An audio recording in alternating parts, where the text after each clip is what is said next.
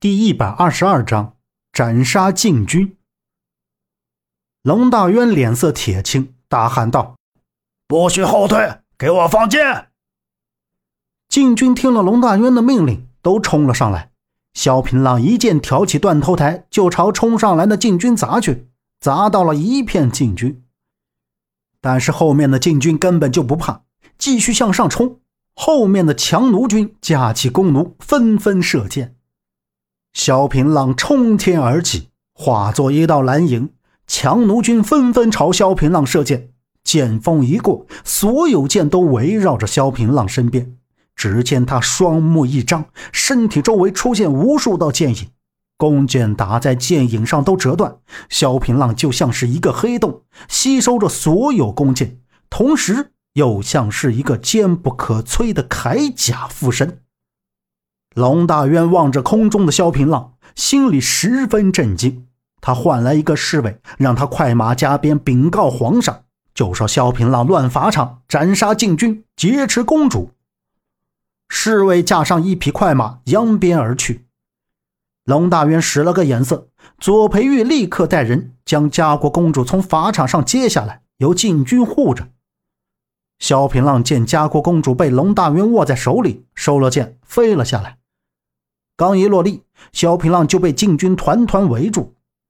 望着眼前明晃晃的长枪铁剑，萧平浪道：“龙大渊，将公主放了。”龙大渊笑道：“呵呵，我这是在保护公主，反倒是你劫持公主，该当何罪？”萧平浪道：“人在你手里，罪名你当然可以随意加。”国出奸臣，自古难免。龙大渊生气了，面色很难看，到：“你投降吧，我可以替你向皇上求情。”萧平浪哈哈一笑，不以为意，甚至嗤之以鼻，道：“哼，投降是不可能的。你以为就凭这些禁军就能制服我吗？”龙大渊道：“哼，你以为你逃得掉吗？”话音刚落，西北方脚步震天，一群电虎卫匆匆赶来，同时还带着皇上的旨意。朕因昊天眷命，小平浪罪大恶极，特命电虎卫诛杀，不必知晓朕，由大学士兼宫廷禁卫使龙大渊全权负责。旨意一出，龙大渊可是一副得意的神情。他收了圣旨，命电虎卫将公主护送回宫。他让电虎卫和禁军成梯次包围，两边高台上各配置强弩手，要让萧平浪插翅难逃。萧平浪凝聚一道真气，一招落英缤纷掌拍了出去，打的禁军是人仰马翻。电虎卫抽出长刀冲了上法场，萧平浪长剑一挥，傲剑诀瞬间打了出来。剑法飘逸，身影纷纷，肆意洒脱。只见虚影而不见其人。那剑在萧平浪手里倒转翻滚，不论电虎卫来的有多少，萧平浪就好像切菜一样，一个个的将电虎卫斩杀在剑下。龙大渊吩咐了几句，禁卫向空中放了一支烟花。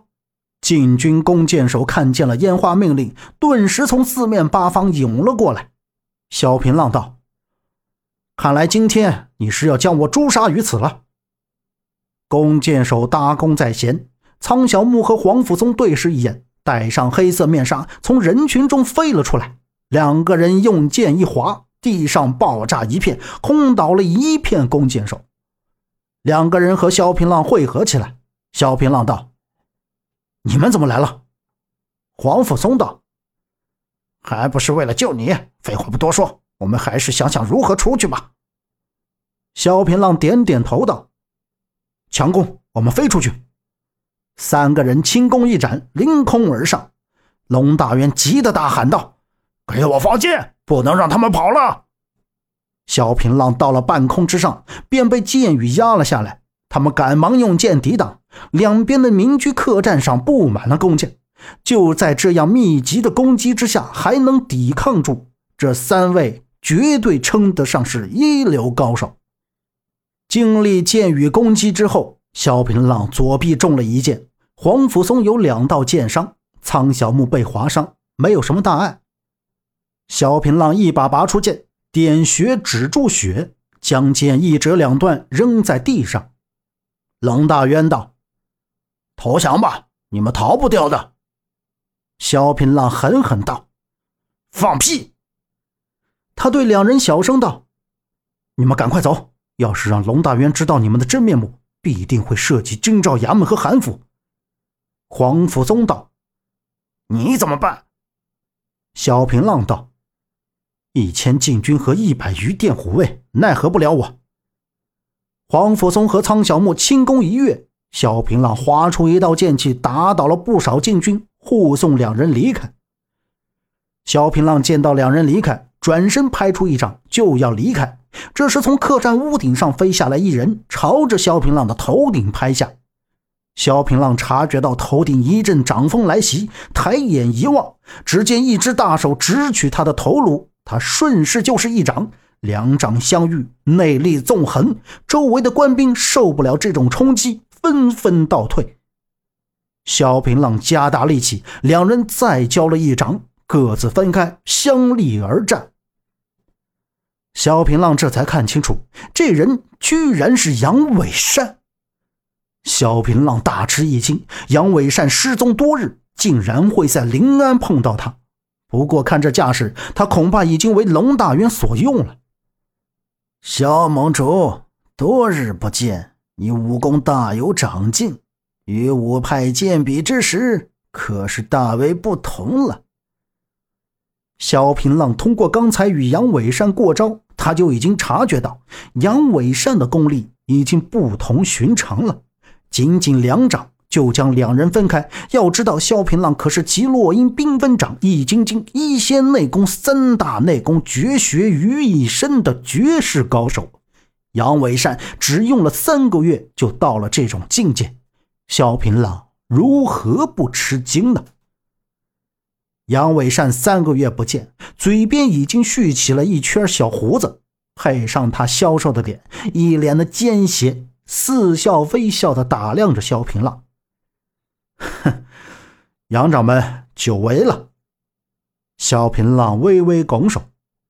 杨伟善道：“听说你一统五派，成立合纵联盟，自立盟主，今天你是逃不掉的，投降吧。”萧平浪道：“比过才知道。”两人冲天而起，各自化成一道光影。碰撞之后，各自落在法场两边。萧平浪挺剑来刺，杨伟善削剑还击。两人战了二十回合，萧平浪发现杨伟善使用的根本不是烟华剑法，这种剑法萧平浪也没有见过，剑剑致命，极其狠毒。萧平浪心里一惊，倒撤三丈，划剑而立。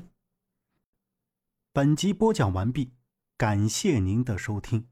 欢迎您订阅，下次不迷路哦。